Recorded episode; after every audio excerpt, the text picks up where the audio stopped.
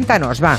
Mientras los Vamos. oyentes nos llaman y nos dicen si han participado por un casual en alguno de esos espacios, como el juego de la Oca, como Grand Prix, ¿qué tal les fue la experiencia? Cuéntanos qué nos has traído. Claro, porque estos días viendo todo lo que hemos sufrido, ¿no? Aquí en Madrid, incluso en las teles, fíjate, en las teles para llevar a los trabajadores, eh, algunos colaboradores estrellas y presentadores les han tenido que llevar en 4x4, ¿no? Sí. Así un poco de un poco un poco de película. Bueno, pues yo quiero recordar esos míticos programas que nos hacían imaginarnos que vivíamos una aventura. Y el primer gran programa de este estilo Vamos a ver si lo recordáis, porque Eurovisión tuvo su propia versión de Gincana y sonaba así, mirad la sintonía.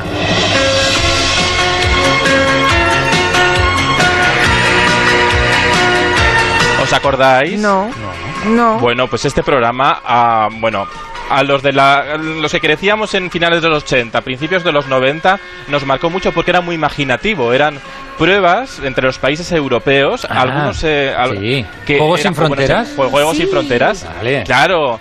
Y de hecho, una edición la presentó Isabel Gemio, que se, se produjo en España, otra Elisa Matilla. Bueno, eran un programa que nos ponía a los diferentes países a jugar, pero en decorados fascinantes. En los estudios de Prado del Rey, en el exterior, se llegó a construir hasta una réplica de la Puerta de Alcalá. O sea, era un gran presupuesto televisivo, creativo, eh, de pruebas alucinantes, que tenía un poco, un poco en común con.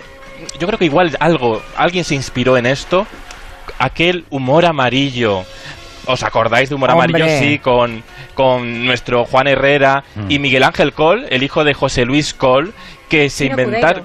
El, ah, ¿Os acordáis del chino Cudeiro? El Chino Mira, he traído- Cudeiro, madre El chino mía. Cudeiro, ¿Sabéis la historia del chino Cudeiro? El chino Cudeiro era un becario, era que un becario, un becario gallego que era de, que trabajaba en Telecinco, que nadie le hacía caso y Juan Herrera lo vio y dije vamos a hacerle un homenaje en el programa y ya se quedó como personaje recurrente porque cada día era un japonés diferente, ¿no? Eh, Valerio Lazarov compró de repente en una feria de, de, de esas que com- se compran programas de televisión A peso, compró de saldo. compró a peso las cintas. claro. Compró muchas tintas y claro, y dijo, ¿qué hacemos con esto? Y estaban por allí dos locos, como Juan Herrera y Cole, y de repente el doblaje hizo que cobrara sentido aquella locura de aquella gincana rarísima, humor amarillo. Telecinco de otoño con espárragos presenta Humor amarillo, un programa familiar de Kita y Nippon. El que era, era cuando Telecinco estaban haciendo, eh, era puro surrealismo y este programa en una televisión que acababa de, de llegar superaba el 30% de cuota de pantalla, que era una barbaridad. Ahora, Una barbaridad. no puede ser constitucional hacer, hacerle eso a la gente en la tele. Lo siento mucho, había auténtico sadismo con los concursantes. En aquella época nadie protestaba. Ya, ya. ¿Os acordáis, ¿Os acordáis de las pruebas estas? Que era, era como unas hamburguesas que ibas saltando las hamburguesas y algunas fallaban y claro, desaparecía el japonés o, o el chino, pero era japonés en realidad, se lo tragaba a la tierra. Bueno, pues este programa, junto con Juegos Sin Fronteras, inspiró al Gran Prix de Ramón García, el mítico Gran Prix que duró 10 años de éxito en televisión española, que mi generación hemos crecido con Ramón, al que queremos mucho porque es un gran presentador, pero os traigo una curiosidad, fíjate que mucha gente no ha caído, yo creo. El Gran Prix todos lo conocemos con una sintonía que es la mítica, que suena así.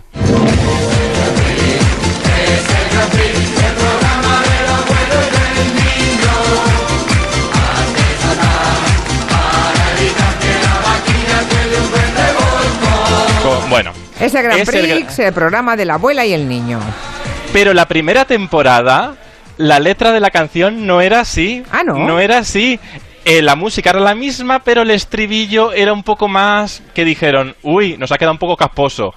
Escuchemos, abrid las orejas bien, la primera letra de la canción.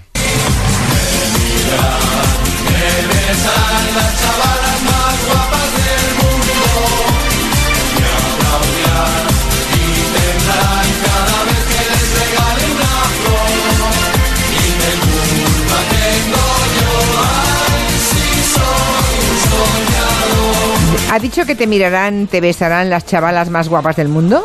Exacto. Oh, vale. era Era un poco una letra de de Bertino Borne, ¿sabes? Era un poco más así de... a ver, era un poco más de galán, era un poco... Bueno, era un poco de broma, Casposo, era un poco sí, de- casposo. Era un poco de galán y luego se ve que a la siguiente temporada dijeron, a ver, vamos a solucionar esto, que el programa es familiar, ¿sabes? Que tampoco hace aquí, hace esto no es first date eh, retro, ¿sabes? O no, sea, es que vamos además vamos- la mitad de la audiencia es femenina y eso es hablar como si las mujeres no existieran, ¿no? Claro, las Sí, chavalas te van a dar besos, bueno, y los chavales a ellas, ¿o qué pasa? Bueno, y, Claro. y, y todo, sí, no, la- era esta cosa que... Y estas bromas del año noventa y tantos, que ya no son, que no, que no. Bueno, pero re- re- se dieron cuenta y lo cambiaron, oye, está muy bien. Como igual que el programa nació sin vaquilla. En la primera temporada que... que se Afortunadamente, luego ya eh, Pero de- claro, decidieron pero jugar con un ser vivo. Pero claro, es que se dieron cuenta que le faltaba algo más español, ¿sabes? Algo más español. Y pusieron la, la, la vaquilla, que por cierto, jugaban esto con la que la vaquilla tenía un nombre y el nombre tenía una rima. Y así presentaban las vaquillas Ramonchu. Se llama Almudena, la vaquilla que te deja hecho una pena. Tiene dos años Oye. y seis meses. ¿Ves, Julia? Te has Bueno. reído, te has reído. Sí, Oye, que bueno, tenía algo. sí. Que eh, eh, esto era, el programa estaba muy bien hecho, ¿eh? Jugaban a los troncos locos, eh, a las manos que adivinaban la mus. Bueno, era la, la patata caliente que explotaba. Y todo para ganar unas bombillas para el pueblo. el ¿Cómo que premio era unas una bombi- bombillas? unas bombillas. El, gan- el pueblo ganador se llevaba un lote de bombillas para poner a las farolas. O sea, ¿Pero luces era- de Navidad o son de No, no, bombillas normales para poner a las farolas. ¿Pero eso era en un programa o era en todos? Esto era habitualmente porque promocionaba el concurso la, la marca de bombillas. Una marca de bombillas que, se llama, que empezaba por o, eh, Off Ram. ¿sabes? Ya, ya, ya, ya. Bueno, vamos a dejarlo, sí. Bueno, es que no lo tenéis que recordar tampoco, Goyo. Tampoco hay que gastar a veces las neuronas en No. estas cosas. Ya no, gasto, lo de menos, razón. claro, lo de menos es cuál era el premio. Lo que, lo que recordamos es el tipo de concurso que Bueno, todo el mundo un- recuerda. Claro, yo había todo un pueblo. vaquilla. Yo, básicamente la gente recuerda. Yo la recuerdo vaquilla. que dejé de verlo con las No. vaquillas, porque me ponía muy nerviosa que jugaran con una eso con un ser vivo, como si fuera un juguete. Oye, una cosa, pero yo quiero decir una cosa que tiene este este programa que fue un super éxito tiene la magia de los pueblos que van re- realmente a participar a la televisión. No tenía un casting prefabricado. Estos tipos de casting que buscan al cachas perfecto, a la rubia perfecta, a la simpática, que buscan perfiles estereotipados. Aquí era gente del pueblo fueran como fueran que iban a jugar y eso era mágico y eso era la gracia del programa. Otro mítico programa de los 90 que todos recordamos era el gran juego de la Oca con Emilio Aragón y Lidia Vos, ¿os acordáis? Sí, no? sí, Eh, sí, es verdad, bueno, es verdad. con un alarde de presupuesto. Fíjate, luego lo intentaron hacer temporadas después con otros presentadores, como Pepe Navarro, Ivonne Reyes, y no funcionó tan bien, porque Emilio y Lidia tenían esta tenían esta magia de, de hablar como la gente de la calle, ¿no? no mirar por encima del hombro, de ser tan traviesos como el espectador. Y el programa tenía una inversión en presupuesto espectacular, incluso hacían pruebas en exteriores. De semana a semana, el ganador de cada, de cada edición le retaban a, de esto para enganchar de gala a gala al espectador, le retaban a ver si conseguía una prueba que a veces era internacional. Y así un año enviaron a un concursante a los Oscars de Hollywood para ver si conseguían poner a las estrellas de Hollywood en la solapa durante la gala un pin del juego de la Oca. Y así el concursante convenció al mismísimo Antonio Banderas. Hola, hola Antonio. Mira, un, mo- un momen- un momento nada más. Mira, eh, soy, no sé si conoces el juego de, el gran juego de Loca de Antena 3, ahí en España. Sí, sí, lo he Si visto. Lo has visto un par de veces. Pues hay una prueba para ganarme un coche. Tengo que superar una prueba. Exactamente. Y, y necesito, y necesito que me ayude. Necesito que me ayude. Entonces la prueba consiste en... Te voy a dar un pin, que es el pin del juego de la OCA, el pin de la suerte, que es el juego de la OCA. ¿Sabes? Te lo voy a poner. Y bueno, me han dicho que para ganarme el coche, que lo tienes que sacar en la gala. Está hecho. Está hecho. Sí. Como sea, tú te lo pones donde quieras, un poquito. Es un pin muy discreto además, que no es... No, no, no. ya- Oye, y se lo puso. Antonio puso. Banderas se puso el pin y el caballero ganó el coche. Salió- Ahora, hagan ustedes números, ¿eh? Enviar a un equipo a grabar eso a Hollywood. Sí, fue el año, el año que ganamos con Belle Époque, el Fernando Trueba también se puso el pin, todas las Ya, ya, estrellas, ya. Miriam Díaz Aroca, Penélope Cruz también se puso el pin. Oye, había presupuesto y había logística de convencer. Intentaron que se pusiera el pin Elton John, pero Elton John pasó de nosotros, vamos, Ya, totalmente, ya, ya, ya. totalmente. ¿Y cuánto A duraba Rebu- este programa, Borja? Cuatro o cinco horas, ¿verdad? Bueno, Era era enter- yo, siempre, yo, me- yo, yo que era pequeño, me, le- me recuerdo que me levantaba al día siguiente y quería que continuaba, porque claro, lo reponían, lo reponían el domingo por la mañana en Antena 3 y decía, ay, siguen ahí. Siguen ahí, no acaban nunca. Pero, pero no. De, de- de hecho, fue el tanto fue el éxito del juego de la Oca que luego intentaron reproducir televisión española lo mismo, con otro formato del mismo creador, eh, que se llamaba La Noche de los Castillos. Este no funcionó. Oh, Era un programa. Anthony Quinn, maravilloso. Sí, mira, he traído justo un momento porque Anthony Quinn hacía del rey. Era, una, era como una escape room gigante, primero en exteriores, luego en castillos míticos, y se construyó en los estudios Buñuel de televisión española, en el que era, ya no existe, pero en el que era el más es- estudio más grande de la televisión en España, se construyó una réplica del, del interior de un castillo para hacer esta gincana cada semana. Bueno, se gastaron un presupuesto de la leche y luego no cumplió las expectativas el programa. Y había que salvar a una reina, a una princesa, una princesa. De, repente un día salvaban a Teresa Viejo, otro día a Ani Gartiburu, otro día a Leticia Sabater, que Leticia, Sabater ha estado en todo, oye, no sé cómo se lo ha, se lo ha arreglado. Y, y el rey del castillo que aparecía por realidad virtual y daba pistas era Anthony Quinn, que por cierto estaba doblado por Claudio Rodríguez, la mítica, su mítica voz, que también dio, dio voz también a Willy Fogg. Amigos, sigo con ansiedad y un tanto inquieto vuestra aventura y vuestro esfuerzo por liberar a mi adorada y querida hija. Hasta el momento solo sé un nuevo dato sobre su cárcel. Y es que desde ella suenan a verdad las fantásticas mentiras y las acciones eh, falsas. Doblaje. Era- en es- pantalla se sí. veía a Anthony Quinn, ¿no? Sí. No, eso también Sí, debió esto- costar su pasta, ¿eh? Sí, costó su pasta, claro. En pantalla se veía a Anthony Quinn con toda su presencia. Aquí hablaba de noticias falsas, que es un poco como adelantado a la maldita hemeroteca. Y luego consistía un poco, pues, salvar a la princesa, que era un poco, pues, las telenovelas que le gustan a Monegal, ¿sabes? Estas de, la, de salvar a mujer. Sí. Eh, y luego bien. también en la 2, en la segunda cadena, también hubo un espacio Bueno, mm, de ese tipo, ¿no? Sí, que era como un videojuego.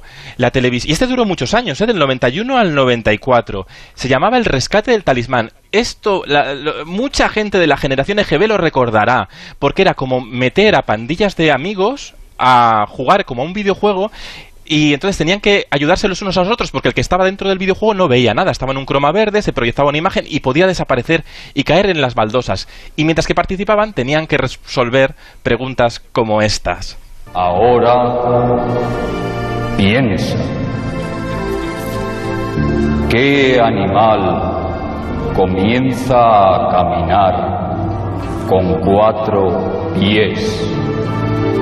Luego con dos. Y al final de su vida lo hace con tres. Uy, uy, ¿Quién uy, es? Un animal que... Bueno, qué voz, ¿eh? Bueno, es que había un universo, esto me gusta a mí mucho, porque era un universo de personajes imaginarios. Era una, una televisión que te permitía imaginar y te favorecía mucho el trabajo en equipo. Pues se refería a, los- a las personas, a los seres humanos, a los días de estos de nieve, que tenemos que ir con tres, acabamos todos, eh, hay que apoyarse en un bastón o algo, ¿no? Eh, a esa, a esa, esa era la respuesta. Ya, ya, ya, ya. Bueno, enseguida vemos qué han dicho los oyentes en la pregunta que les has hecho. Pero antes, atención, porque hay alguien que está buscando a protagonistas de una fotografía que se ha hecho en la nevada de nuestro país, la ha hecho, bueno, National Geographic la ha escogido una de esas fotos como la mejor de la nevada en España y la autora, la fotógrafa, bueno, anda que ha habido gente fotografiando, ¿no? Bueno, pues está buscando a los protagonistas, ¿no, Anne? Esas fotos maravillosas que yo creo que cuando nos estemos derritiendo a 40 grados en agosto nos van a parecer cuadros y, nos va a parecer mentira. Bueno, esta fotografía de la que hablamos la sacó María de la Cruz Valdemoro, es compañera, periodista, trabaja en change.org, le gusta mucho la fotografía, el sábado salió a captar imágenes en la A2 a la altura de Avenida América, desde lejos vio lo que a ella le parecía una pareja besándose, eh, rápidamente limpió el objetivo de nieve, tiró la foto, es preciosa porque el chico y la chica están en medio de la carretera, no tienen a nadie cerca, la foto tiene mucha profundidad, se ven en perspectiva todos los carteles de la autovía, pero caen copos de nieve y no se les ve bien la cara. National Geographic, como decías, la ha elegido como una de las imágenes icónicas del paso de Filomena por España y Ana, la autora, dice que en, en ese momento estaba lejos, no se le ocurrió acercarse a esa pareja, pero al día siguiente, cuando vio la imagen en el ordenador, pensó que igual a ellos les gustaría tenerla, no por bonita, dice, ella es muy modesta, porque la foto es realmente preciosa, sino por irrepetible. La ha colgado en redes con la esperanza de encontrarlos. De momento no han aparecido los protagonistas. ha habido teorías de todo tipo, desde que es claramente una infidelidad y que por tanto nunca se van a manifestar, que no se trata de un beso, sino que probablemente, pues oye, le esté diciendo al oído algo o, o se estén haciendo un selfie, entonces ellos no dicen nada para no romper la magia, que simplemente son muy tímidos y no van a levantar la mano y van a decir, hey, que somos nosotros. Bueno, hay teorías para todo, pero el caso es que no, no han aparecido todavía y a mí todavía pues me queda la esperanza de encontrarlos. Si alguien estuvo en la 2 el sábado a la hora de comer y se reconoce en la foto, que se ponga en contacto con María, arroba María de la Cruz Valdemoro, que se compromete a hacerles llegar esta imagen preciosísima que sacó. Sí, una imagen preciosa que ya hemos retuiteado para los que están en redes sociales y no la, no la hayan visto, pues que sepan que esa fotografía la ha escogido nada menos que National Geographic. ¿eh?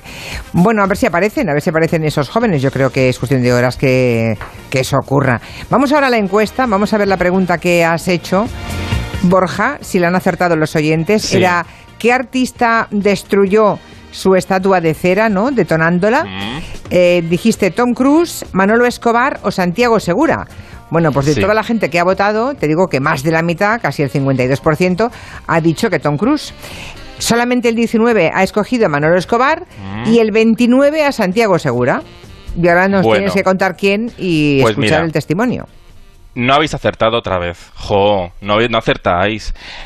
Ah, Era la opción menos votada. Manolo Vamos a Escobar. recordar, Manolo Escobar detonó en los años 70 en televisión española su estatua de cera y vamos a recordar el fragmento que recuperó el programa Viaje al centro de la tele. Vamos a ver. Ninguno de ustedes ha vivido la experiencia que yo he vivido esta tarde. Verse volando por los aires. Observen, observen. Cinco, cuatro, tres, dos, uno, cero. Y la destruye. Y, salió, y sale y luego se queda como con trozos de la ropa, ¿no? Y eh, bueno, es esto más de un celebrity, más de un famoso desearía hacer esto, Julia Otero. Sí, pero no le dan la oportunidad. Yo creo que si se la dieran, se acabaría el Museo de Cera. Por Es que a cierto, no le pegaba porque era tan, tan pacífico, Claro. tan conciliador, que esa cosa violenta no iba nada con él. yo por eso yo me inclinaba más por Santiago Segura. Ahora, qué cachondo los oyentes de este programa, porque han dicho Tom Cruise, pero ni que Tom Yo- Cruise yo hubiera dicho viniera Tom aquí Cruise, por las sí. teles a reventar cosas. Es Bueno. que- Tiempos de sorpresa, sorpresa, Oye, podría haber claro. sido.